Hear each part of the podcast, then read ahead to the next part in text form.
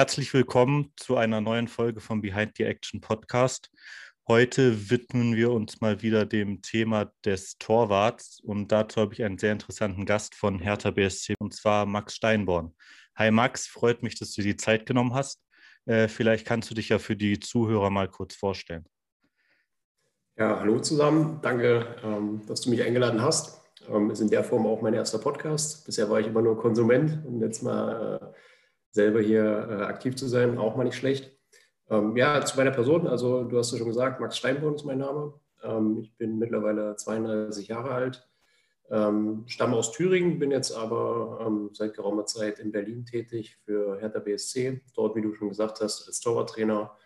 Äh, ja, das so als kurze Einleitung zu meiner Person.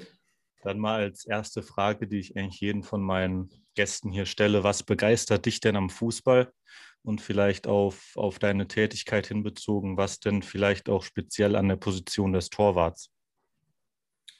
Ähm, na gut, also was mich am Fußball begeistert, ähm, ich sag mal, mit Fußball in Berührung zu kommen, ist ja jetzt äh, nicht so außergewöhnlich in, in Deutschland beziehungsweise auch, auch weltweit. Also ich glaube, fast jeder kleine Junge oder auch viele Mädchen mittlerweile haben in Deutschland irgendwo Fußball gespielt. Ähm, ich denke mal, das liegt daran, dass das Spiel einerseits sehr klar medienpräsent ist. Ähm, und in der Tat ist es, denke ich mal, doch ein relativ einfaches Spiel. Also es ist irgendwie, sind es halt halbwegs natürliche Bewegungen. Irgendwie, wenn irgendwas rumliegt, äh, kickt man dagegen. Das macht irgendwie jeder. Ähm, und deswegen ist es, glaube ich, ja, sehr beliebt und äh, ja, einfach, einfach auch so, so präsent. Also, was mich daran noch speziell begeistert, ist natürlich, ähm, das Spiel an sich, das ist, wie ich sagte, auf den ersten Blick relativ einfach erscheint, aber man dann doch ähm, viele Sachen, ja, ich nenne es jetzt mal verwissenschaftlichen kann oder eben doch mal von mehreren Seiten beleuchten, betrachten kann, dann wird es eben vielleicht dann doch nicht ganz so einfach, wie es auf den ersten Blick scheint. Ähm, aber was jetzt grundsätzlich an der Magie des Spiels oder der Besonderheit des Spiels ja natürlich keinen, keinen Abbruch tut. Hinzu kommen natürlich dann solche Sachen, äh, große Ereignisse, wenn dann viele Leute Stichwort Fanmeile oder große Stadien, was ja momentan leider nicht, nicht funktioniert. Ähm, aber all die Sachen, das ist ja dann so eine Eigendynamik, die sich entwickelt und jeder, der mal, sage ich mal, vom Opa in irgendein Stadion mitgenommen wurde oder vom Papa, ähm, selbst wenn er nicht beim Fußball geblieben ist, aber dieses Erlebnis an sich ist, denke ich mal, was, was, was man nicht vergisst. Und deswegen, glaube ich, bleiben viele da einfach bei der Sportart auch hängen. Ja, das ist auf jeden auch. Fall was Besonderes. Ähm, hast du früher dann auch selber Fußball gespielt, wahrscheinlich, oder? Ja, also ähm, ich habe selber auch Fußball gespielt. Also wie ich gesagt hatte, ich stamme aus Thüringen, aus Jena. Ähm, und äh, bin eigentlich auch aus einer, aus einer Fußballfam Fußballerfamilie. Also mein, mein, Opa hat schon so ein bisschen gekickt. Mein Vater war auch, äh, also äh, war Fußballer, hat auch da, DDR-Oberliga, damals erste Liga gespielt. Von daher war das jetzt relativ, äh, das ist jetzt keine große Überraschung, dass ich auch irgendwie als kleiner Junge da äh, zum Kicken gekommen bin. Ähm, ja, und habe dann, wie gesagt, selbst äh, in, in, Jena angefangen. Ähm, das ist eigentlich eine ganz, äh, wenn ich jetzt so, so, mal überlege, eigentlich eine, eine, recht clevere Geschichte, wie ich so dazu gekommen bin. Ich weiß gar nicht, ob es das immer noch gibt. Ähm, die haben damals so, äh, so ein Schulturnier veranstaltet, ich glaube für alle ersten, ersten Klassen, also die Grundschulen so gegeneinander. Und dann Karlsruhe Jena, also der, der größte Verein, hat quasi dieses Turnier genommen, um da halt so Talente rauszupicken, also kleine Sechs-, Siebenjährige und ähm, hat die dann nochmal zu so weiteren Fördertrainings eingeladen und am Ende stand dann da, glaube ich, wie hieß es damals, Bambinis oder so, so eine F-Jugend, mhm. U8 oder was das ist. Ähm, und da war ich halt mit dabei ähm, und ja, seit, also so waren meine, meine ersten Schritte da im, ja, ich nenne es mal Vereinsfußball oder, oder, oder geförderten Fußball irgendwie. Ja. Auch auf der Position des Torwarts. Also im, im frühen Fußball dann wahrscheinlich noch nicht so Bambinis, aber dann äh, später schon? Nee, eigentlich nicht. Also ich bin ähm, ja, Quereinsteiger, wenn man so sieht. Ich war relativ lange Feldspieler. Ich glaube, so bis zur, äh, müsste so U14, U13 gewesen sein. Gerade so, ähm, ich glaube, gerade so mit dem Wechsel aufs Großfeld, letztes Jahr Kleinfeld, so in dem Bereich. Also ich stand schon immer ganz gerne im Tor, aber irgendwie, weiß nicht, ob die Trainer mich nicht gelassen haben oder ähm, ob der andere waren wahrscheinlich besser noch, äh, keine Ahnung, weiß ich jetzt so rückblickend nicht mehr. Ähm, und dann bin ich erst so halt U14, U15 dann so ins Tor gewechselt. okay. Okay. Ähm, was jetzt vielleicht noch ganz interessant ist, wie kam es denn dann genau zu deinem, zu deinem Job bei der Hertha? Oder erstmal als Einstiegsfrage, ab wann war dir denn bewusst, dass du wirklich später auch im Fußball arbeiten möchtest? Oder war das eher was, was durch Zufall zustande kam? Ähm, ja, so in der Form jetzt, wie, wie ich das jetzt mache, das war jetzt eigentlich nicht so äh, prinzipiell mein Ziel. Also ähm, das nehme ich jetzt gerne mit. Es ist schön, dass sich das so ergeben hat, aber es ist jetzt nicht so, dass ich sage, ich habe jetzt unbedingt genau darauf hingearbeitet. Also in erster Linie, wie ich es gesagt hatte, habe ich äh, halt als Junge selber Fußball gespielt ähm, und dann eigentlich meine ganze Jugendzeit in Jena ähm, ja, war eigentlich darauf gepolt, dass ich irgendwie nicht Trainer werde, sondern selber erstmal Fußballer. Ähm, also war halt auch, äh, ja, es war ein relativ kleiner Verein, aber ich glaube, in der Nachwuchsarbeit äh, Sportschule und, und Strukturen, ähm, Infrastruktur und so weiter, ähm, ist der Verein da wirklich relativ gut aufgestellt. Zur damaligen Zeit, ähm, also war das auch schon Nachwuchsleistungszentrum, haben da viel trainiert, bin da gut ausgebildet worden. Und ähm, ja, irgendwann dann nach der A-Jugend war, ähm, ja, war dann abzusehen, dass ich kein Bundesligaspieler mehr werde, aber äh, ich habe auf so einem Niveau gespielt, wo ich sage, okay, ähm, ich kann da ja, das ist ja das Schöne im Fußball im Vergleich zu anderen Sportarten. Man kann da auch in der vierten, fünften Liga noch ein paar Euro verdienen. Um, und so habe ich dann quasi mein Studium finanziert. Also ich bin dann den Schritt gegangen, okay, ähm, ja, Profi in dem Sinne werde ich wahrscheinlich nicht mehr. Da bin ich einfach zu schlecht. Da war ich, glaube ich, relativ schnell äh, so reflektiert genug, das zu sehen. Und habe dann angefangen, also mit, ja, war ich da 20, glaube ich, ungefähr 20, Anfang 20, habe ich dann gesagt, okay, ich spiele weiter Fußball, klar, macht mir Spaß, versuche auch da so gut zu sein wie möglich. Ähm, aber der Fokus ist jetzt eher auf dem Studium und habe dann angefangen, mhm. halt äh, Sport und Germanistik auf Lehramt zu studieren und habe halt nebenbei einfach noch weiter, weiter gekickt. Ähm, und ja, das halt auch halbwegs professionell, sage ich mal, in diesen, so wie diese Ligenstrukturen halt sind, äh, weiter, weiter betrieben. Ähm, wie ich da nach Berlin gekommen bin, das ist, wie das Leben so oft spielt, ähm, ja, voller Zufälle. Und zwar war ich halt, wie gesagt, Student und habe dann schon als Student so nebenbei ähm, auch so ein bisschen als Trainer gearbeitet. Das geht dann meistens so los, wie das, äh, wie das, glaube ich, bei vielen so der Einstieg ist. Also ich war halt selbst noch Spieler und dann in dem Verein, wo ich gespielt habe, ähm, hieß es, Mensch, hast du nicht Lust, da zweimal die Woche die U15 da ein bisschen auszuhelfen? Du studierst doch Sport, du kennst dich da aus, äh, die brauchen einen Trainer. Und habe ich gesagt, okay, mache ich das.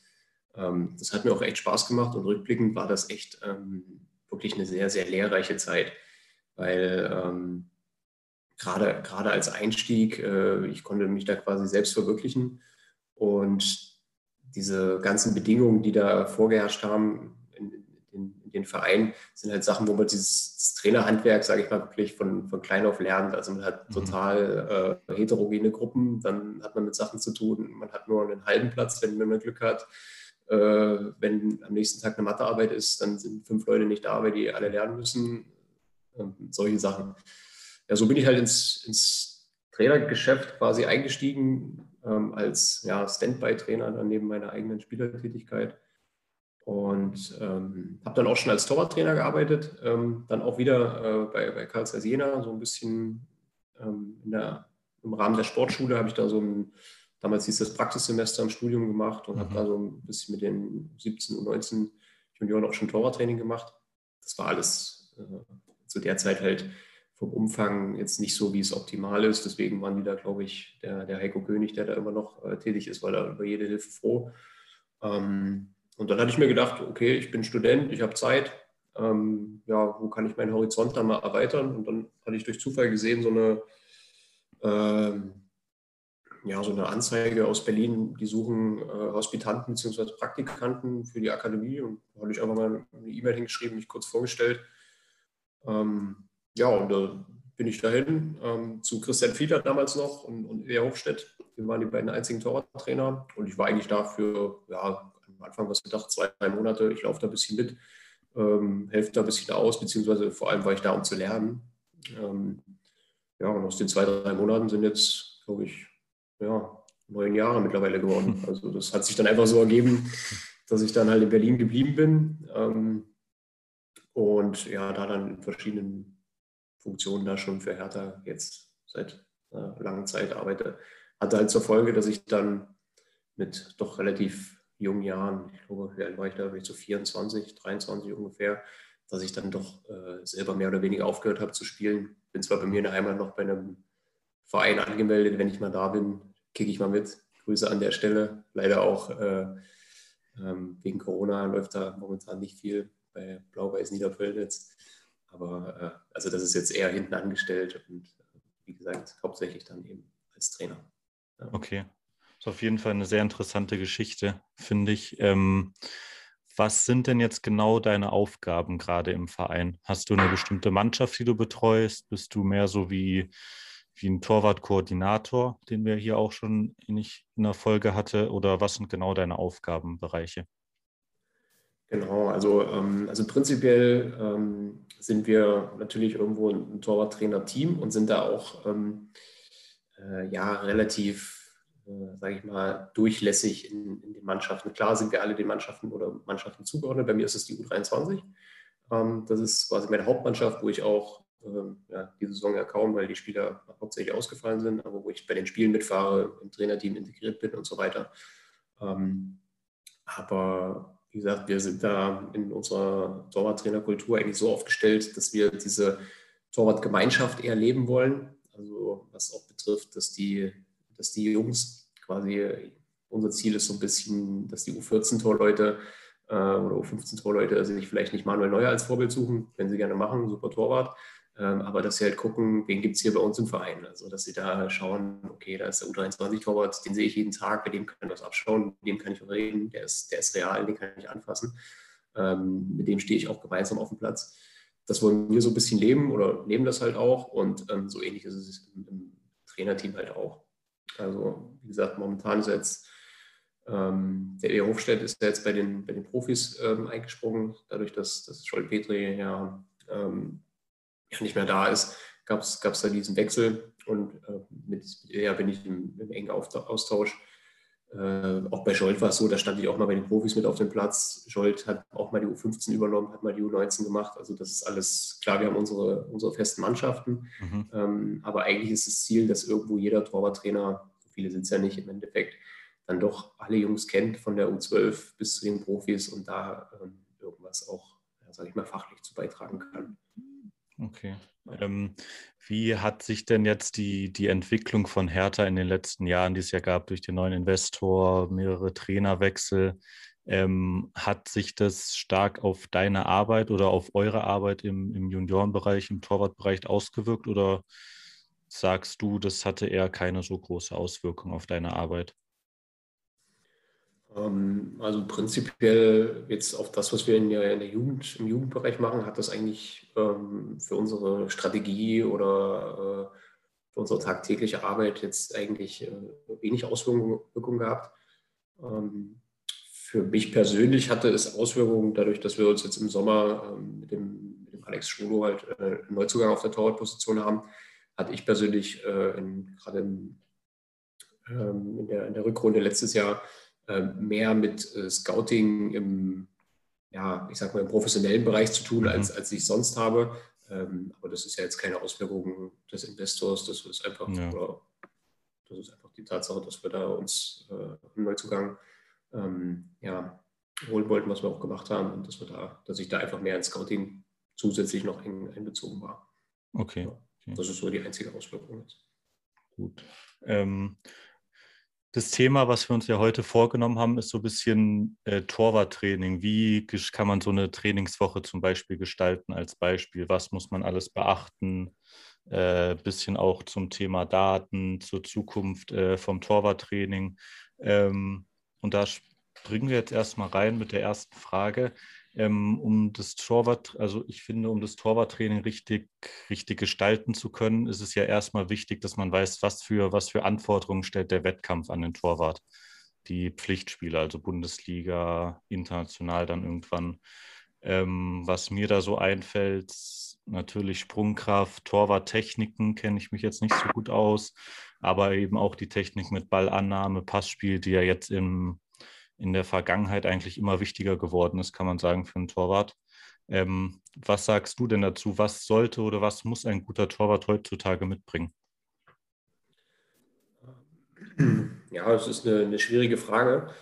Ähm, ich glaube, gerade wenn du sagst, also so die Statistiken gehen so in die Richtung, ähm, ungefähr zwei Drittel der Aktionen oder alle Aktionen sind so mit Ball am Fuß ähm, und, und ein Drittel ist eben alles, was, also im Torbereich unterscheidet man eigentlich ähm, ja, vom Offensivspiel oder dann halt von Defensivaktionen. Ähm, und da ist maximal ein Drittel Defensivaktion. Ähm, aber ja, irgendwo wissen wir alle oder bin ich der Meinung, ähm, dass die Defensivaktionen dann doch meistens für unsere Position die spielentscheidenden sind. Also mhm. ähm, ich erlebe es ja nun tagtäglich mit, dass jetzt, also ich möchte damit nicht sagen, ein Torhüter soll nicht gut am Fuß sein, ohne Frage. Ähm, aber so die Basics sind dann doch eher in der Torverteidigung äh, zu sehen. Ähm, ich glaube, der Trend geht ein bisschen dahin oder, oder, oder beziehungsweise ähm, wo vielleicht die Zukunft hin, hingeht, ist zu gucken, äh, wie möchte ich selbst als Mannschaft spielen, beziehungsweise was sind meine Stärken als Mannschaft, was ist meine Spielphilosophie und darauf soll ich einen angepassten Torwart haben. Ähm, vielleicht um das jetzt mal als, äh, als Beispiel zu bringen, wenn ich weiß, ich bin jetzt Aufsteiger in eine Liga X und werde höchstwahrscheinlich äh, wenig Ballbesitz haben, werde höchstwahrscheinlich häufig sehr tief stehen im Abwehrpressing, werde äh, auf Konter setzen selbst. Ähm, und wenn ich den Ball habe, dann ziehe ich mein Spiel nicht auf, sondern agiere eher mit langen Bällen. Wenn ich das weiß, ähm, dann brauche ich keinen Torhüter, der super am Fuß ist, sondern dann brauche ich einen, der möglichst viele Bälle hält, vielleicht noch hohe, bei hohen Bällen, also bei Flanken sehr, sehr stark ist und eventuell einen präzisen Abschlag hat oder so. Ähm, aber dann brauche ich keinen, der, der hoch steht, der äh, sehr viele äh, tiefe Bälle, Steckbälle fängt äh, oder abfängt, äh, weil sowas weniger vorkommen wird. Wenn ich mhm. jetzt zum Beispiel äh, das, Gegenbeispiel FC Barcelona, okay, ich weiß, ich möchte eigentlich alles flach spielerisch lösen. Ähm, der Torhüter ist, man sagt ja so platt immer, der elfte Feldspieler. Ähm, ich brauche einen, der unter Druck perfekte Bälle spielt, der Chipper spielt, ähm, der ähm, ja, Lösungen findet und die halt auch technisch umsetzen kann, dann brauche ich so einen Torwart wie Marc-André Ter Stegen. Klar, der passt da äh, wie die Faust aufs Auge zu, zu, dem Verein aufgrund seiner Spielfähigkeit. Wenn ich jetzt aber, Ter Stegen ist auch super in der Torverteidigung, ohne Frage, aber wenn ich jetzt ein Aufsteiger bin, der äh, nur hinten drin steht, dann kommen die, die Riesenstärken von Ter Stegen vielleicht gar nicht so zum Tragen, wie sie jetzt mhm. bei, bei, Barcelona ähm, äh, zum Tragen kommen. Ähm, ich glaube, da sollte der Trend hingehen und äh, geht er auch hin, in meinen Augen. Was halt immer so ein bisschen, naja, sage ich mal, dagegen spricht, ist eben so diese, dass man ja im Fußballgeschäft doch wenig Nachhaltigkeit äh, an den Tag legt oder legen kann, gerade im Profibereich. Da spielen viele Faktoren eine Rolle. Dann verliert man als Trainer drei Spiele, schon ist der nächste Trainer da, mit ihm vielleicht auch eine andere Spielkultur. Wir im Torwartbereich haben jetzt aber einen Torhüter etabliert oder entwickelt, der eben zur Spielkultur des gefeuerten Trainers passt. Dann ist das, was ich ja. jetzt auch gesagt habe, auch äh, ja, ad absurdum geführt. Aber ich finde, dahin sollte die Entwicklung gehen. Im Optimalfall natürlich mit, mit Nachhaltigkeit, in, in der ähm, ja, an, an, den handelnden Personen oder an die handelnden Personen da äh, mit Vertrauen. Ja, ja ähm, habt ihr dann auch ein Profil für eure Torhüter, dass ihr sagt, wir wollen, dass unsere Torhüter, wenn sie jetzt beispielsweise bei dir in der U23 ankommen, äh, dass wir die auf dem Weg von der U13, U14 hin bis zur U23 oder bis zum Profikader, dass die die bestimmten Sachen können müssen, äh, die dann angepasst sind auf den Spielstil von der ersten Mannschaft gerade, beziehungsweise auf die, auf die Spielphilosophie von dem Verein oder ändert sich, wie du da gerade gesagt hast, euer Profil dann auch mit, mit jeglichen Trainerwechseln? Ähm, das, ist eine, das ist eine schwierige Frage. Im Endeffekt, ähm, wenn wir jetzt davon ausgehen, also, wir, also wenn wir jetzt unsere Transferpolitik anschaut im Nachwuchsbereich, also die meisten Torhüter, die jetzt unsere äh, Ausbildung durchlaufen haben, also sei das jetzt ein Nils Körber, Marius Gersbeck, Dennis Marsch, Sascha Burchert, die waren alle, glaube ich, spätestens in der glaube, Nils war der Letzte, der kam in der U15, alle anderen waren schon viel länger da. Und da ist es natürlich müßig zu sagen, okay, ähm, wir fangen jetzt, wir haben jetzt den Plan für ihn. Er muss jetzt genau, oder für den 13-Jährigen, weil er in sieben Jahren im Profibereich äh, genau das und das können muss, weil das unsere Spielphilosophie der ersten Mannschaft sein wird. Das ist einfach ein zu langer Zeitraum. Mhm. Da ähm, zu sagen, okay, wir entwickeln ihn jetzt genau da und dahin. Äh, exakt auf diese, ich nenne es jetzt mal Spielphilosophie, ist natürlich auch ein sehr, sehr großes Wort, weil wir genau wissen, in sieben Jahren im Profifußball passiert einfach unfassbar viel. Es ist, ist, halt einfach so. Ja. Klar, je, ähm, je weiter die Jungs dann natürlich älter werden und dann auch zu mir in die U23 kommen, da kann man das dann natürlich dann schon weiter anpassen. Ich weiß dann ganz genau, okay, was ist da gerade im Profibereich gefragt, ähm, was, was, was ist denjenigen wichtig oder was ist auch dem verantwortlichen Torwarttrainer wichtig, ähm, um da, sage ich mal, einen guten Eindruck zu machen, beziehungsweise auch, äh, was will der Cheftrainer? Also es ist ja manchmal auch, oder nicht nur manchmal, man hat ja auch öfters mal ähm, als Torwarttrainer, da ist man ein bisschen eingeschränkter natürlich, wenn der Cheftrainer sagt, nee, der ist doof. Ja, dann, dann ist es so, Punkt. Aber man weiß ja ungefähr, wo, wo sind die Stellschrauben, was muss der Torhüter bringen, ähm, damit es auch dem, dem jeweiligen Cheftrainer äh, gefällt, dass er das Trainingsniveau hoch hat. Und da kann ich natürlich äh, dann schon drauf eingehen. Aber natürlich okay. ist, es, ist es anders. Ähm, es ist eher eine mittelfristige Entwicklung als dann so eine langfristige, wenn man da von der U13 spricht. Okay. Das sind dann andere Sachen. Ähm, wir wollen grundsätzlich wollen wir einen aktiven Torhüter haben, ähm, der halt wirklich ähm, ja, stets äh, im Fokus, also gerade gedanklich immer im, Spiel, äh, im Spielgeschehen ist.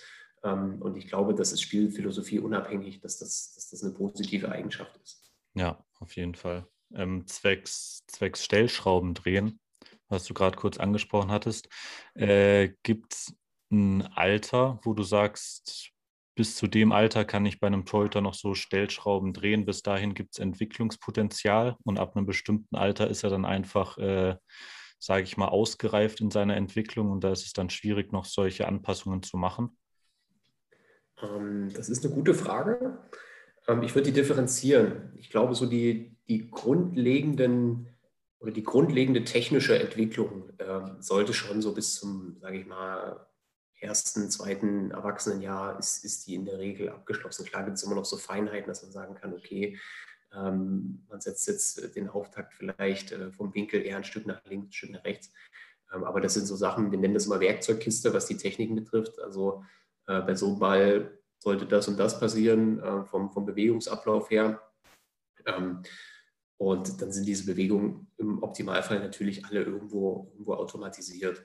Also das, soll, das ist in der Regel, ähm, ja, sollte abgeschlossen sein. Das ist so, so wie wenn ich jetzt sagen würde, okay, ich habe jetzt einen 25-jährigen Spieler und ich, ähm, ja, der soll aber jetzt mal bei dem Pass äh, ein bisschen härter schießen, sage ich mal. Das sollte man auf einem gewissen mhm. Niveau dann eigentlich voraussetzen können und so ist, ja. ist es bei uns auch was jetzt zumindest die reine Technik betrifft.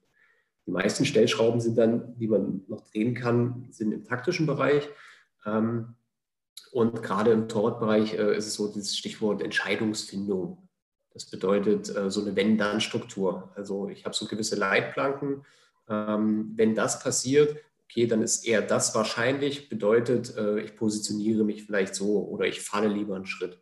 Ähm, das geht dann eher in diesen, ja, in den, wie gesagt, taktischen Bereich oder in den ähm, Entscheidungsbereich, wenn es darum geht, 1-1-Situation, ähm, klarer Marker, Verteidiger ist dran, heißt für mich, ähm, ich gehe auch nicht noch dazu, sondern ich falle eher ähm, und, und, bleibe auf der Linie. Verteidiger ist nicht dran, okay, ich mache Druck, versuche das Tor zu verkleinern, ähm, versuche ein, ein Timing oder ein gutes Timing zu haben, um den Schuss zu blocken oder irgendwie eine anderweitige Parade zu machen, aber so halt äh, für den Stürmer den, den Aktionsdruck zu erhöhen. Also wenn ich Druck mache, wenn ich ihm entgegenkomme, hat der Stürmer irgendwie einen Aktions- oder einen Abschlussdruck, weil ich gleich da bin. So, wenn der Verteidiger da ist, ähm, ist, ist, die Situation schon wieder ganz anderes. Mhm. Dass wir diesen, den Torhütern da Marker mitgeben. So. Okay, okay. Oder ich hatte jetzt den Fall in der U23, ähm, da gibt es einen Spieler, ähm, der hat noch nicht so das, Selbstver das Selbstverständnis äh, im, im, Spielaufbau. Da sind wir wieder beim, beim Thema äh, Spielaufbau. Ähm, er hat eigentlich die technischen Fertigkeiten, aber so in der Entscheidungsfindung braucht er manchmal noch ein bisschen lange, gerade wenn er, wenn er halt angelaufen wird, also wenn er, wenn er Druck vom Stürmer bekommt. Und da habe hab ich jetzt für ihn einfach so den Marker aufgestellt. Ähm, wenn er einen Rückpass bekommt und bekommt Druck und hat nicht sofort im, im Kopf die, die Spielfortsetzung, dann soll er direkt schlagen. So, das ist ein Marker, das ist nicht optimal, das ist eigentlich nicht das, wo wir hinwollen, aber das mhm. äh, erleichtert erstmal sein Spiel, weil es eben nicht zu solchen Situationen kommt, wo er nimmt den Ball an, will irgendwas lösen, Stürmer ist da, er schießt ihn an. Das passiert dann dadurch einfach nicht. Ja. Also das sind dann so kleinere Stellschrauben, die man da noch drehen kann. Okay, interessant. Ähm, dann kommen wir doch einfach mal zu, zu so einer Art beispielhaften Trainingswoche. Ähm, was gibt es denn erstmal für verschiedene Gestaltungsmöglichkeiten? Ich denke, da muss man auch wieder differenzieren, wahrscheinlich im Torwarttraining, äh, was Vorbereitung angeht, während der Saison, ähm, im Jugendbereich. Das sind ja drei, drei komplett unterschiedliche Bereiche wahrscheinlich, oder? Genau, genau. Also ähm, wie ich eine optimale Woche gestaltet, also gestalte, klar, da gehen die Meinungen auch auseinander. Ähm, beziehungsweise ist das auch ein bisschen Geschmackssache und es gibt da nicht so, ähm, ja, also es gibt da nicht richtig oder falsch, mhm. sage ich mal. Ähm, der meiner, meiner Lizenzausbildung beim DFB, der hat äh, der Bernd Stöber hat auch gesagt, äh, wenn, sie, wenn sie die Woche Sackhüpfen und Eierlaufen trainieren und gewinnen das am Wochenende, dann haben sie alles richtig gemacht. Also so, so ist es ja normal im Endeffekt. Ähm, zumindest im, im, im Profibereich, da geht es um das Spiel und was unter der Woche war, ist relativ egal, zumindest mhm. kurzfristig gesehen. Wenn man sich entwickeln möchte, ist es natürlich irgendwie äh, doch anders geartet. Ähm, und gerade im Nachwuchs, dann ist, ist der Ergebnisdruck oder sollte der Ergebnisdruck ja natürlich nicht ganz so hoch sein. Ähm, ja, wie du richtig gesagt hast, es sind natürlich viele Faktoren, von denen so eine Trainingswoche abhängt. Natürlich ähm, ganz klar das Alter. Also ähm, einen mit einer U14, U13 sieht eine Woche oder sollte eine Woche ganz anders aussehen ähm, als mit einer U23 oder einer Profimannschaft. Das ist ja ganz klar. Auch was die Anteile betrifft, äh, athletischer Natur, Technik, Taktik und so weiter. Das, ähm, das entwickelt sich ja dann alles in, in äh, konträre Richtungen. Deswegen natürlich, wie gesagt, die Faktoren. Ähm, wenn wir jetzt im Erwachsenen- oder professionellen Bereich sind, dann ist es natürlich auch ähm, die Saisonphase. Also äh, befinde ich mich in der Vorbereitung, ähm, wo ich doch noch andere Reize setzen kann ähm, oder, oder vielleicht auch sollte. Ähm, oder ist es eher, ich komme aus einer englischen Woche, bei uns ist jetzt, wenn, wenn die Jungs aus der Quarantäne rauskommen, ist es natürlich eine ganz andere Situation. Da haben die sechs Spiele, glaube ich, in dreieinhalb Wochen. Heute kam der Plan raus. Ähm, dann muss ich natürlich die, eher auf die, auf die Regeneration, auf die Frische im Kopf setzen oder was sind da noch Faktoren, dann zum Beispiel Reisen. Also wann war das Spiel, wann kamen die ins Bett? Ähm, wissen wir, weiß jeder, der mal vier, fünf Stunden in Urlaub gefahren ist, äh, der ist dann an, dem Tag erstmal platt. Ähm, das sind solche Sachen, die, äh, die man dann auch da berücksichtigen muss. Auf jeden Fall. Ja, also viele, viele Faktoren. Ähm, und es gibt da eigentlich kein, kein Optimal, weil es häufig auch so ein bisschen mhm. vom, vom Gefühl, Gefühl abhängt. Na klar. Okay. Und im Fußball ist es halt auch so, ähm, es ist ja anders als bei olympischen Sportarten. Ähm, man hat ja jetzt nicht den einen oder die zwei Höhepunkte im Jahr, wo man gezielt drauf äh, eine Periodisierung hin, hinbekommen kann, gerade im athletischen Bereich, sondern wir haben ja jedes Wochenende ein Spiel. Also und, und sportliche Leistung ist nun mal wellenförmig, da geht es hoch und runter. Ähm, deswegen ist das mitunter relativ, relativ schwierig so, okay. so zu, zu, zu, gestalten. Ja, was, was ich mir jetzt vorstellen könnte, unter der Saison ist es ja dann wahrscheinlich meist so, dass man da eher ähm, vor der Saison macht man sich einen Plan, okay, der Torwart kann, kann das und das vielleicht noch nicht so gut, wie du jetzt zum Beispiel gerade das Beispiel gebracht hast. Ähm, der ist im Spielaufbau noch nicht so, so sicher, noch nicht so mutig, hat dann noch nicht die, die nötige gute Entscheidungsfindung. Dann sagt man sich am Anfang der Saison, das sind Sachen, die möchte ich verbessern äh, und versucht die dann eben in so einen Trainingsplan mit, mit rein zu integrieren. Und unter der Woche dann, wenn wir jetzt gerade Thema englische Woche ansprechen, da wird es ja relativ schwer sein, so Sachen mit reinzubringen, sondern da geht es wahrscheinlich eher darum, äh, den Spieler an sich überhaupt erstmal fit zu halten, dass er, dass er die Spiele bestreiten kann, oder? Genau, also ähm, wenn wir jetzt so von so einer Woche ausgehen, also jetzt im, im technischen Bereich, ähm, versucht man in der Regel in der Woche äh, so sämtliche Schwerpunkte des Torwartspiels äh, irgendwie abzudecken, was, jetzt so die, was die Techniken betrifft. Mhm. Ähm, das heißt aber trotzdem, dass genau das, was du gesagt hast, wenn man sich vor der Saison überlegt hat, okay, ähm, ich möchte meinen Torhüter natürlich weiterentwickeln.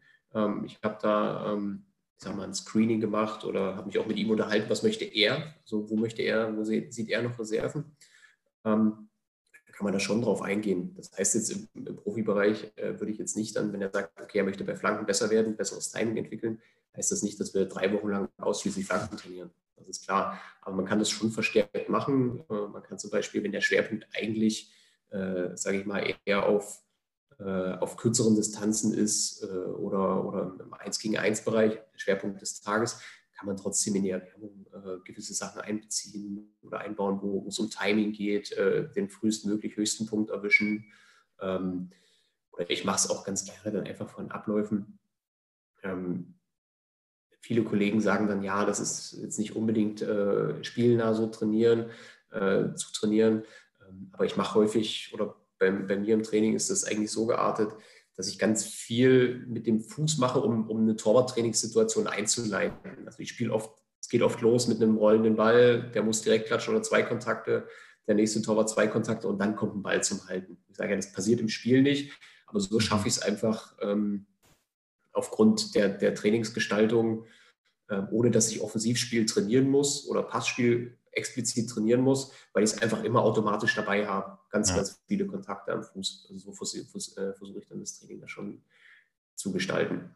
Wenn man jetzt kleinlich sagen würde, äh, sagt man, ja, irgendwo ist es vielleicht ein Fehlpass. Wenn man sagt, okay, man spielt einen Torhüter an, der am 16er steht, der dann aufs Tor schießt oder irgendwas macht, halt äh, in, die, in die Zielverteidigung geht, sage ich, ja, klar, aber ich glaube, die Erwachsenen könnten da schon so ein bisschen umstellen. Ja, auf jeden, auf jeden Fall. Ist jetzt, ist jetzt meine Meinung, aber da kann ja. Äh, gibt es bestimmt auch, auch verschiedene Meinungen. Ähm, genau. Inwieweit ist das Torwarttraining, wenn wir jetzt im professionellen Bereich mal bleiben, denn auch gegnerorientiert? Äh, da könnte ich mir jetzt vorstellen, was ja bei den, wie die Mannschaften trainieren, dass der erste Teil der Woche ähm, zum Training vom, vom eigenen Spiel dient, sage ich mal, und dann der zweite Teil der Woche eher gegnerorientiert ist. Ähm, inwieweit ist das im Torwarttraining dann der Fall?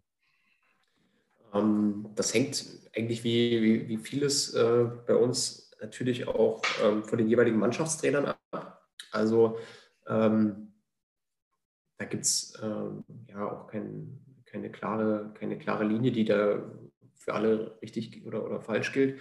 Ähm, häufig ist es so, wenn die Mannschaft sich jetzt oder wenn, wenn das Mannschaftstraining darauf ausgerichtet ist, okay, wie wollen wir selbst aufbauen? Also was wollen wir mit dem Ball machen? Da bin ich schon Freund davon, immer wenn da auch der Torhüter dabei ist, weil der einfach auch eine essentielle Rolle mhm. spielt. Das Gleiche ist, wenn es heißt, wie wollen wir gegen den Ball agieren? Gerade der Torhüter ist ja in der Regel am Ende der Kette, wenn der Ball zu ihm kommt, klar. Äh, aber er hat dann doch irgendwo eine Verantwortung, ähm, eben in taktischer Hinsicht die Mannschaft zu schieben, zu coachen. Ähm, da soll der Torhüter schon ähm, auf dem Platz in diesen Form, zumindest der Torhüter, der spielt, auf jeden Fall dabei sein wenn wir jetzt genau aufs, aufs Torwarttraining, äh, quasi aufs Individualtaktische gehen, ähm, da schaut man sich schon auch den, den jeweiligen Gegner an und äh, analysiert, okay, ähm, natürlich Standards ist, ist eine, ein, eine, wichtige, äh, eine wichtige Komponente, aber halt auch, das ist wir auch wieder mannschaftstaktischen Bereich, oder einzelne Spieler. Also kann man schon schauen, okay, äh, wenn man jetzt einen Spieler sieht, Torjäger XY, ähm, verhält sich in 1-1-Situationen tendenziell eher so, also schießt eher lange Ecke flach zum Beispiel. Das heißt jetzt aber nicht fürs Tortraining, dass man jetzt, keine Ahnung, äh, ich sage mal, man spielt gegen Bayern München ähm, und weiß Lewandowski jetzt äh, mal hypothetisch, äh, schießt sehr, sehr gerne mit dem rechten Fuß übers Standbein ähm, mindestens, mindestens halb hoch.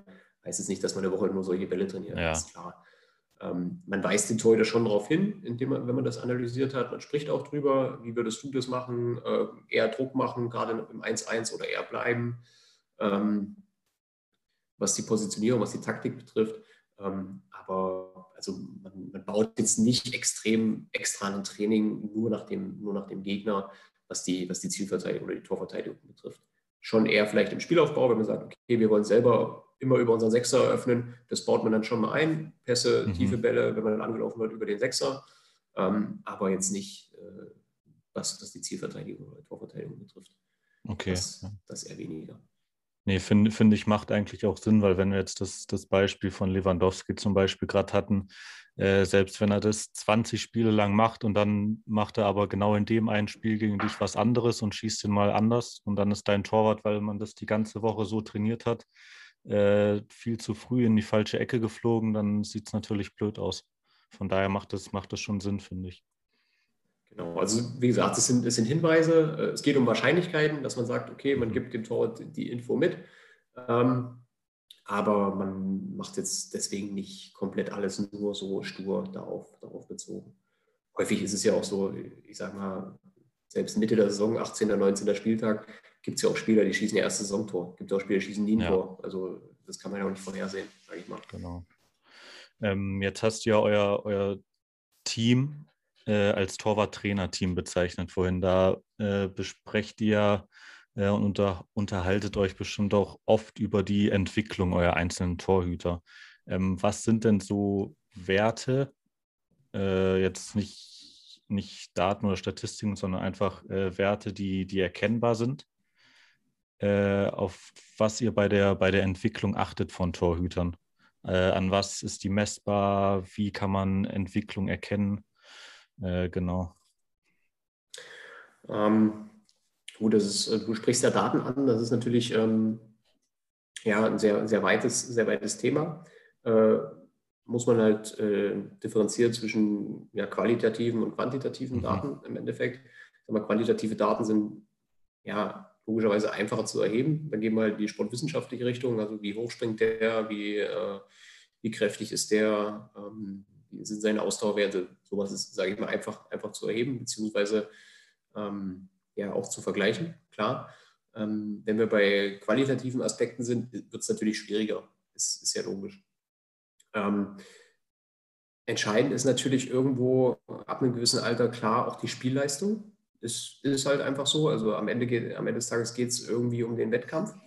Ähm, wir hatten auch häufig Torhüter, wo wir sagen, okay, die sind einfach relativ gut oder sehr, sehr gut. Mhm. Die ähm, da haben wir als, sage ich mal, reiner Torwarttrainer, um uns mal auf die Schulter zu klopfen, äh, einen guten Job gemacht.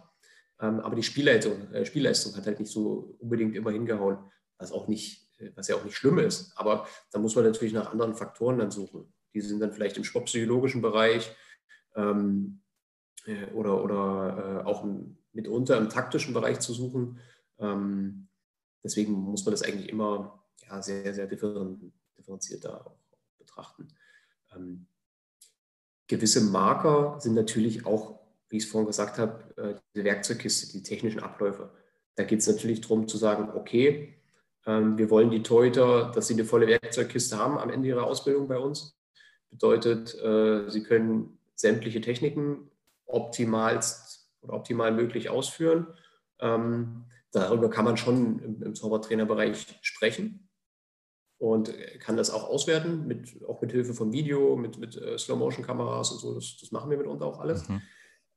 Da ist halt auch äh, wieder die Schwierigkeit, ähm, vielleicht zu dem, was du vorhin gesagt hattest, so äh, optimaler Torwart und so.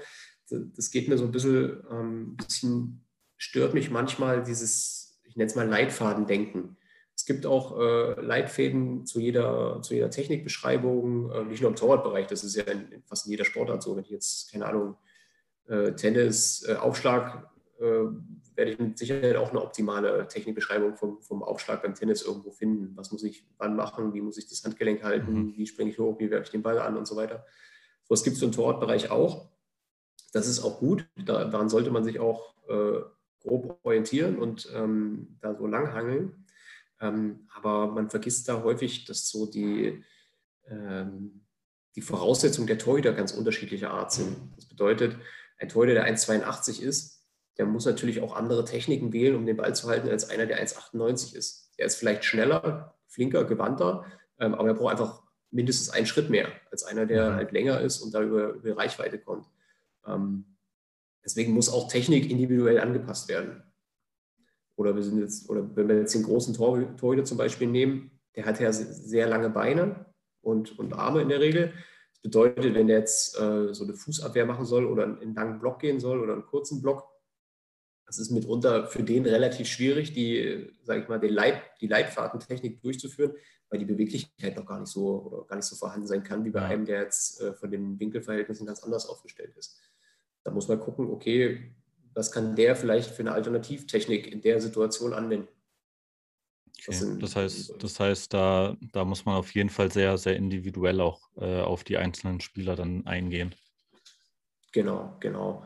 Ähm, mein Kollege Ilja sagt auch immer, es gibt so, äh, es gibt auch Go-Torhüter und Stay-Torhüter. Mhm. Ähm, das hat dann was mit der Positionierung zu tun. Beispielsweise ein Thomas Kraft, ähm, der ist von der, also im, im, im Torschusstraining stand er immer sehr, sehr hoch. Also hoch heißt sehr, sehr weit vor seinem Tor. Das hat natürlich die Folge, ähm, dass jetzt, wenn man, wenn man die Physik betrachtet, ähm, der, der, das Tor für den Angreifer dadurch kleiner wird, weil er ja weiter, weiter draußen ja. steht. Also die Fläche, die Thomas dadurch abdecken muss, wird, wird geringer, als wenn er tiefer steht. Ähm, hat aber zur Folge, dass der Ball natürlich viel, viel schneller da ist, weil er ja näher am Schützen steht. Mhm. Ähm, Thomas konnte das machen, weil er einfach sehr, sehr schnell ist. Oder, oder war, wenn er der aufgehört, weiß ich, muss mal fragen, ob er noch schnell ist. Ähm, aber ähm, zum Beispiel ein anderer Torhüter, der mitunter halt nicht so schnell ist, dafür etwas größer, sollte sich tiefer stellen, weil er eben die, die Zeitkomponente nicht so ähm, nicht auf seiner, auf seiner Vorteilsseite hat, dafür aber die Reichweite. Also er hat einen weiteren Weg, aber dafür länger Zeit. Da gibt es, ähm, wenn man das berechnet, gibt es auch eine optimale Position, aber die ist dann die optimale Position für einen ja, sich ausgedachten Torhüter. Und das gibt es immer nicht. Also es gibt halt schnelle Torhüter, langsamere Torhüter. Ähm, ja. Blöd ist ähm, halt ein langsamer Torhüter ohne Reichweite. Das ist dann doof, klar. das ist dann das, das Worst-Case-Szenario sozusagen. Ähm, genau, um, genau. Das, um das Thema Entwicklung jetzt vielleicht mal kurz abzuschließen, was ich vorhin ganz interessant fand. Das heißt, die Entwicklung jetzt im Jugendbereich ist es ja klar, aber auch im, im professionellen Bereich äh, wird eher weniger davon abgemacht oder daran festgemacht, wie der, wie der Spieler sich im, im Spiel verhält, wie seine Spielleistung ist, sondern mehr äh, die Trainingsleistung oder wie er sich im Training entwickelt. Ähm, wie würdest du da so eine prozentuale Einteilung geben, wenn du sagst 50 Prozent Training, 50 Prozent Spiel? Ist natürlich je nach Altersklasse dann auch unterschiedlich. Ähm, aber was ist da deine Einschätzung? Hm, das ist, also jetzt mit Zahlen dazu arbeiten, ist, ist, ist relativ, ist relativ schwierig. Ähm, es gibt natürlich auch Torhüter, äh, gerade jetzt auch aufgrund Corona, also wenn wir jetzt unsere U19 anschauen oder U17, ich glaube, die haben dieses Jahr, haben die, glaube ich, vier oder fünf Pflichtspiele gehabt. Mhm. Ähm, aber wir haben ja trotzdem genügend oder relativ viele Torhüter im Kader. Also es gibt auch welche, die haben nicht ein Pflichtspiel gemacht. Also dann ist es natürlich schwierig zu sagen, okay, ähm, ihr habt euch in den Spielen nicht entwickelt, weil es waren einfach keine Spiele da. Klar.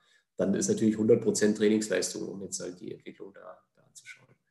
Ähm, auch in der normalen Saison ist es ja so, dass es Jungs gibt äh, oder Spieler, die mehr spielen als andere. Es ist halt einfach so, aufgrund der Position, es kann immer nur einer spielen. Bei einem Stürmer ist es anders. Der kann mal reinkommen, mal zwei, drei gute Aktionen haben, dann spielt er das nächste Mal von Anfang an. Ist im Tor relativ selten. Also ich glaube, ich bin in meiner, äh, also ich glaube, ich bin nie eingewechselt worden als, als Torhüter. Ich saß häufig auf der Bank immer mal, aber ich glaube, mhm. eingewechselt worden bin ich nie. Also kann ich mich nicht erinnern, keine Ahnung. Ähm, und da muss man natürlich gucken, weil jemand, der wenig gespielt hat, aus verschiedensten Gründen, dann muss man natürlich das Training mehr betrachten. Ähm, oder man muss halt auch gucken bei einem Spieler, der vielleicht im Training sich nicht gut entwickelt hat, gibt es auch, aber im Spiel immer, immer performt, weil er einfach ähm, vielleicht auch Matchglück hatte oder ähm, einfach ja, so, so, ein Typ ist, der nur im Wettkampf funktioniert. Gibt es ja auch. So, es gibt ja Trainingsweltmeister und Leute, die dann, wo man dann einfach sagt, okay, ähm, sobald der, der Schiri da äh, anpfeift, dann sind die ein anderer Mensch. Ähm, das muss man dann ja wirklich, stark differenzieren. Oder mhm. also, wie gesagt, differenzieren ja und halt individuell betrachten vor allem. Okay, okay. Nee, weil was und dann abgleichen mit dem Plan, ähm, den man sich vor der Saison oder immer Stück für Stück auch gemacht hat. Also man hat ja mhm. Entwicklungsziele und dann muss man gucken, okay, sind die Entwicklungsziele erreicht oder sind sie nicht, sind sie nicht erreicht? Okay. Nee, weil was ich oft höre, ist, ähm, dass es ja viele Leute gibt, die sagen, oder bin ich eigentlich auch ein bisschen der Meinung, dass Spielpraxis mit einer der, der wichtigsten Faktoren ist für die Entwicklung, gerade auch von jungen Spielern. Äh, siehst du das genauso oder bist du da ein bisschen anderer Meinung? Ähm, prinzipiell äh, ist diese, diese Aussage absolut zu unterstreichen. Also Spielpraxis ist ähm, ja mit das Wichtigste für eine Entwicklung. Aber ähm, gerade auf der Position des Torwarts ist das, glaube ich, nochmal noch mal ein bisschen schwieriger, äh, wenn wir jetzt den Übergangsbereich betrachten, ähm, wenn jemand, jetzt jemand aus der U19 rauskommt, ähm, vielleicht bei einem Verein ist, wo es keine U23 gibt, es gibt keine Laie, äh, warum auch immer. Also ich kenne wenige 18-, 19-jährige Torhüter, die irgendwo erste bis dritte Liga ähm, ja, sofort Stamm spielen. Ja. Es ist halt einfach aufgrund der, der Position, aufgrund der Umstände ist es halt mitunter leider so. Ähm, und da kann man natürlich nicht sagen, ja, Spielpraxis ist alles. Da geht es natürlich dann auch um Trainingsleistung oder wie ist das Umfeld im Torwarttrainerbereich. Geht es auch ohne Spiele sich weiterzuentwickeln oder mit wenig Spielen sich weiterzuentwickeln? Das muss man natürlich auch betrachten. Im Optimalfall gibt es irgendwie eine Mischung aus, oder gibt es beides? Gibt es äh, optimales Umfeld, Trainingsumfeld, um sich weiterzuentwickeln? Ähm, oder aber auch, äh, und man spielt trotzdem, aber das geht natürlich nicht immer, klar. Ja. Und unsere Erfahrung sagt auch, ähm, dass, sage ich mal, die Entwicklung von einem Torhüter ist in der Regel, wie ich schon gesagt habe, ein bisschen später. Also okay. es ist halt einfach so, es spielen wenig 18-, 19-Jährige irgendwo unangefochten Stamm ist halt einfach so. Ähm, hat häufig wahrscheinlich auch mit der Kurzfristigkeit des Geschäfts zu tun. Also wenn ich jetzt irgendwo Cheftrainer bin, stelle ich vielleicht den 27-Jährigen ins Tor. Da weiß ich, was ich habe. Der 18-, 19-Jährige ist eher die Wundertüte, weil ich einfach selber an meinen, an meinen Job denke. Ähm, deswegen muss man das auch. Also ja, Spielpraxis ist das Wichtigste, irgendwo schon, aber ja, garantieren kann man die nicht.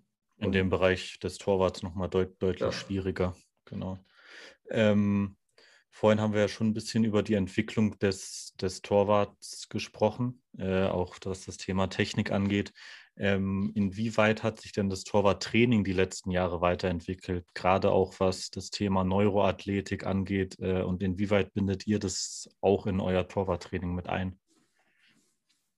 Ähm, also, ja, Torwarttraining hat sich schon, klar, wenn man sich die letzten 40, 50 Jahre, gibt ja dieses Video von, ich glaube, war das der Perberger mit dem Torhüter, äh, wird gerne mal gezeigt in der Sportschau irgendwo bei so Classics, wo er einfach gefühlt 20 Bälle links, 20 Bälle rechts äh, schießt und der Torhüter ist in irgendeiner Schlammgrube und äh, kann nach dem achten Ball eigentlich schon gar nicht mehr. Ähm, wenn wir das jetzt als Zeitraum nehmen, dann hat sich das Tortraining schon extrem weiterentwickelt. Ähm, ich glaube, der Trend geht schon so ähm, zur Spielnähe, also dass man versucht, äh, Spielsituationen ich mal, auszuschneiden und abzubilden und daraufhin dann halt das Tortraining anzupassen. Ähm, Finde ich prinzipiell auch ab einem gewissen Alter absolut richtig, ähm, weil die Basis ist nun mal das Spiel, sollte das Spiel sein und so sollten wir auch trainieren, klar.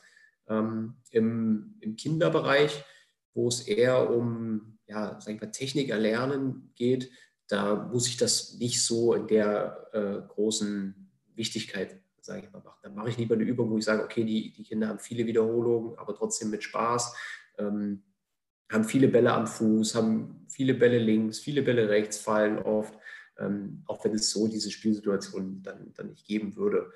Ähm, deswegen ist das auch, also der Trend ist, ist gut, ist richtig zur Spielnähe, ähm, aber ab einem, ab einem gewissen Alter oder unter einem gewissen Alter ähm, dann doch eher, eher der Fokus, Fokus auf Technik. Ähm, und ich möchte, ich finde auch, also vorhin hatte ich schon mal gesagt, also manchmal sind auch so, äh, ich nenne es mal Oldschool-Übungen, ähm, sind auch nicht schlecht. Also wenn man, ich sag mal, wenn es regnet, äh, der Platz ist weich, äh, ich, ich hatte doch keinen Torhüter, der dann sagt, oh, es ist einfach nur geil, einfach mal drei Bälle da aus dem Winkel zu, äh, zu, äh, zu holen und dann volle Matsch zu landen. Also das ist halt einfach die Übung von, keine Ahnung, 1980, aber macht einfach auch mal Bock. Also ja. warum, warum soll ich das nicht machen, wenn alle dann mit dem Lachen vor den Platz gehen und wir, wir Spaß haben? Äh, oder, auch Wettbewerbe, äh, solche Sachen, wo man sagt, okay, das wird jetzt vielleicht im Spiel nicht so vorkommen, ähm, aber ja, macht da einfach mal Spaß, aufs Tor zu ballern. Punkt.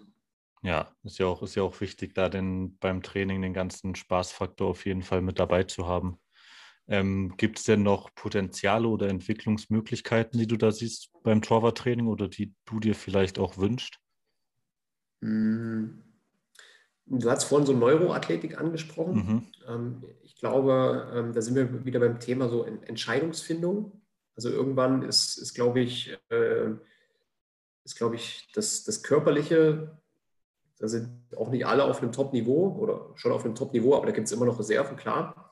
Ähm, aber die größte Reserve ist meistens irgendwo noch im Kopf.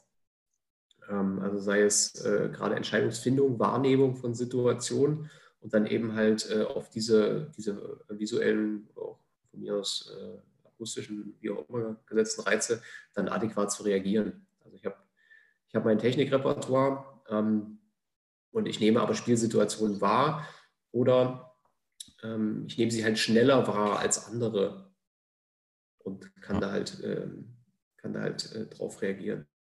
Also ich glaube, da geht schon der Trend ein bisschen hin.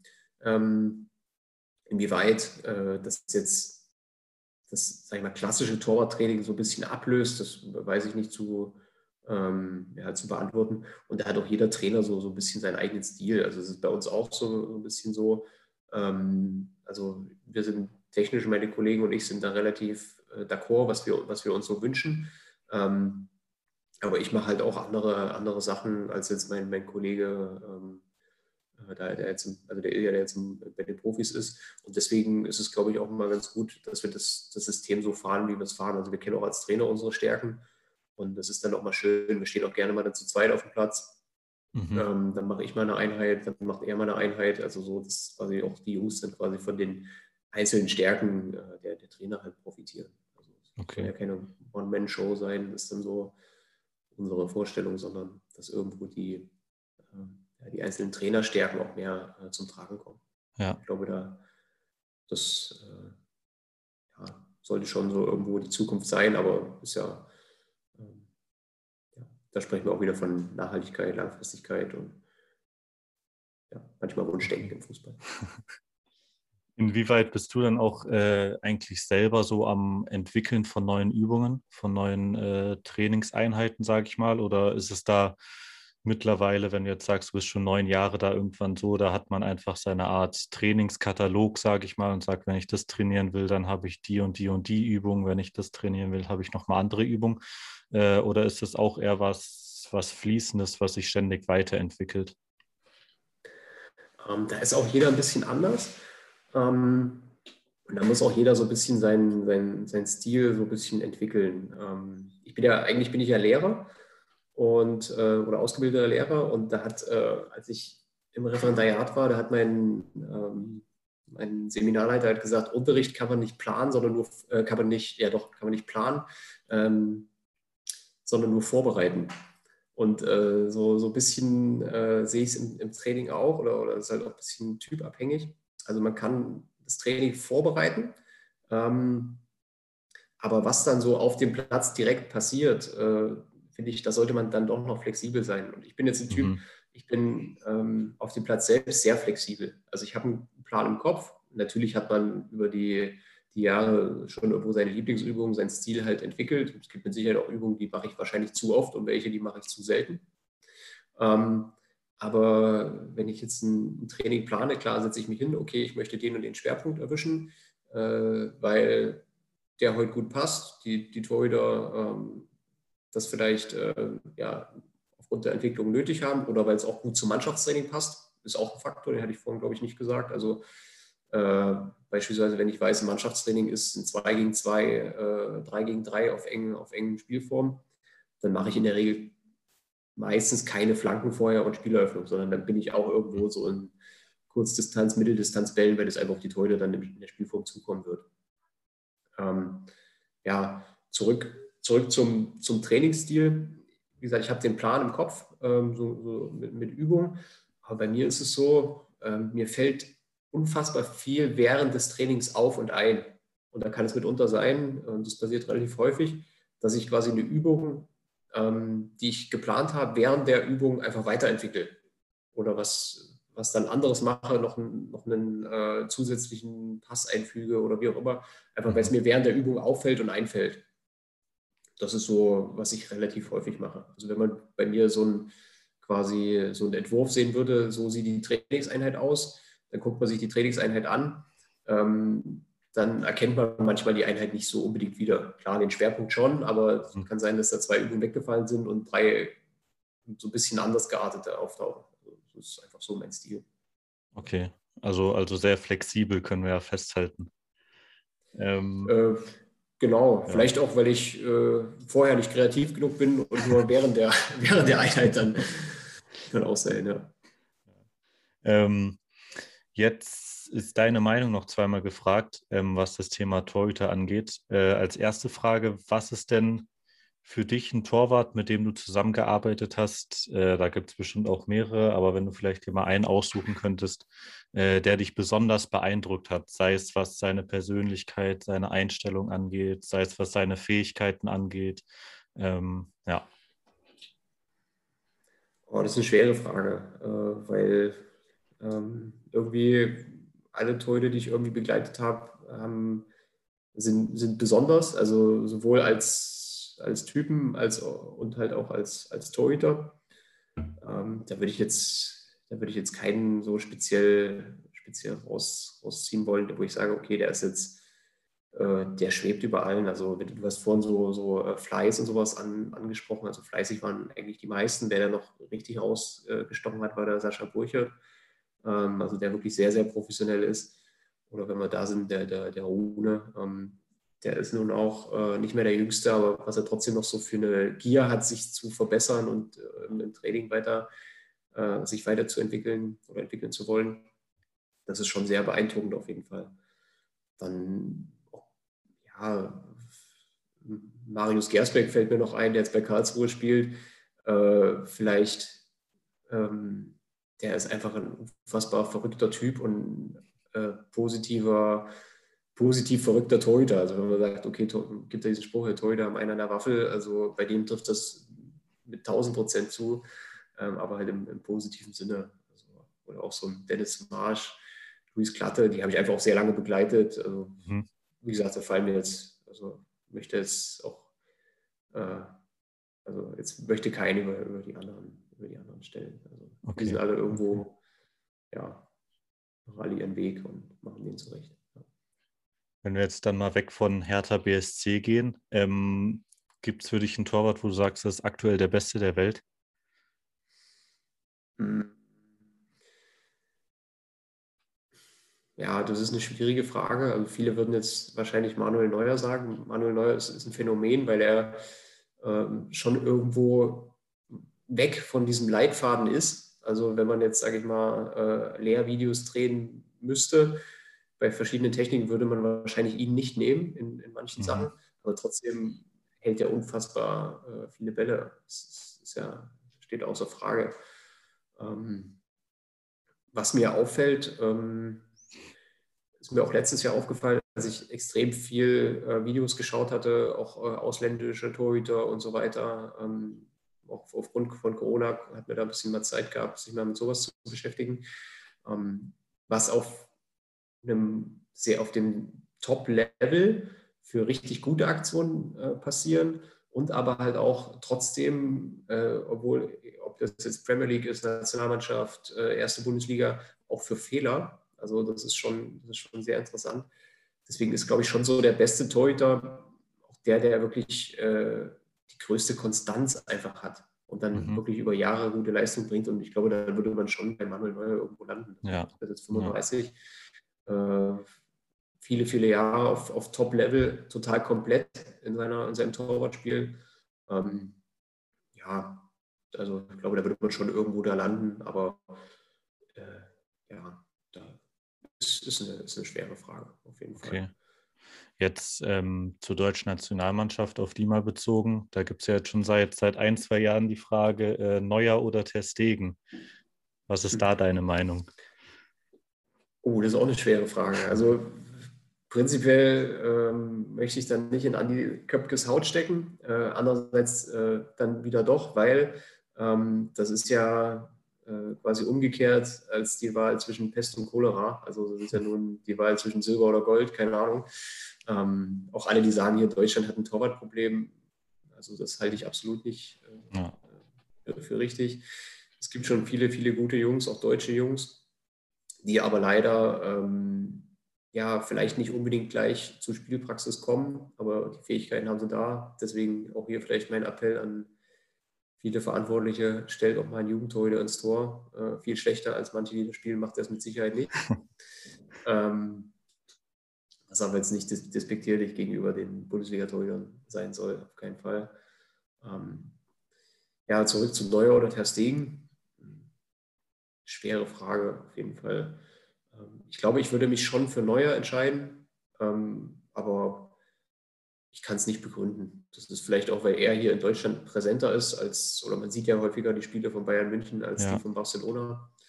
Ähm, aber also, keine Ahnung, weiß ich nicht. Okay. Ja.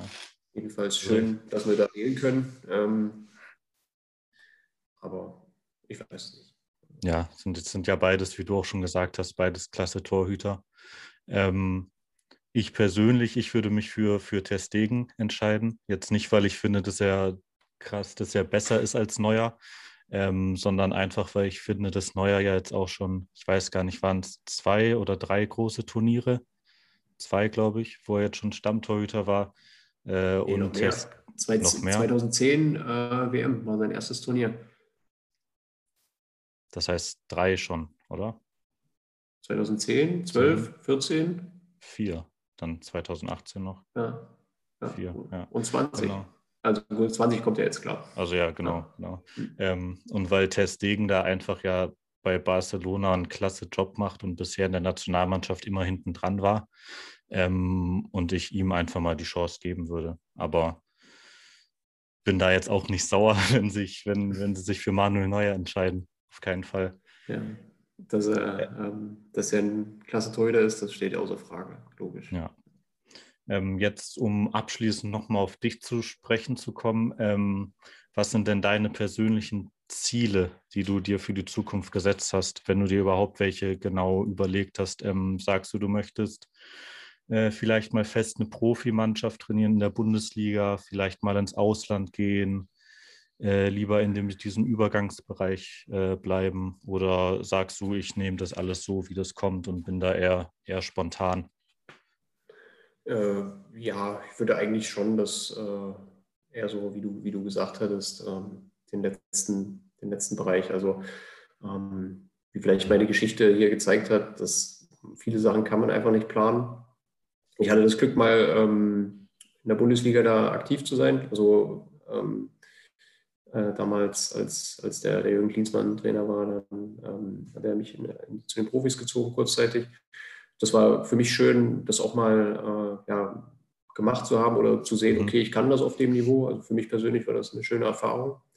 Heißt aber jetzt nicht, dass ich jetzt sage, okay, ich möchte das unbedingt oder ich muss das unbedingt äh, jetzt äh, sofort wieder machen. Also ich fühle mich eigentlich in meiner oder in der Rolle aktuell im, im, im Trainerteam da, so wie wir das bei Hertha gestaltet haben, dass ich auch den, den Profi-Anschluss habe, äh, mit den Profis zu tun habe, auch, aber hauptsächlich in der U23 bin. Ähm, damit kann ich mich absolut identifizieren. Das ist schon, das ist schon okay.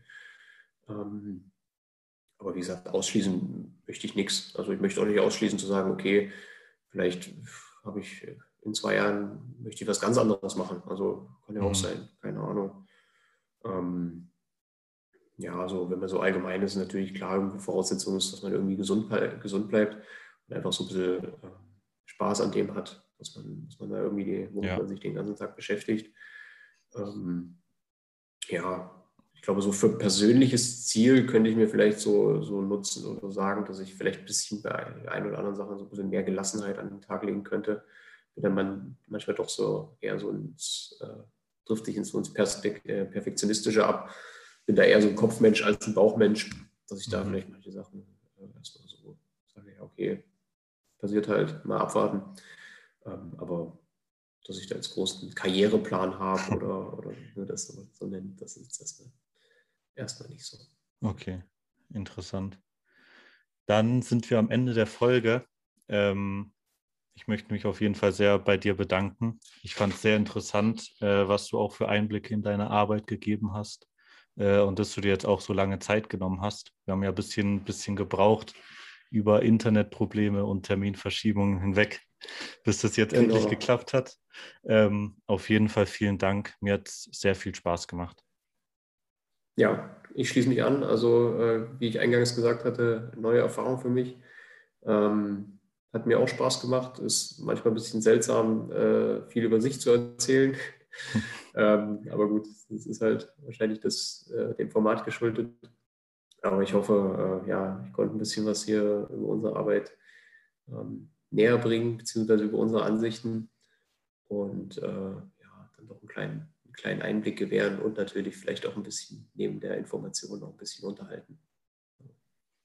Ähm, falls ihr noch Fragen habt oder Kritik zur Folge, äh, könnt ihr mich gerne anschreiben, entweder über LinkedIn unter Yannick Zeringer oder auf Instagram unter behind-the-action-podcast.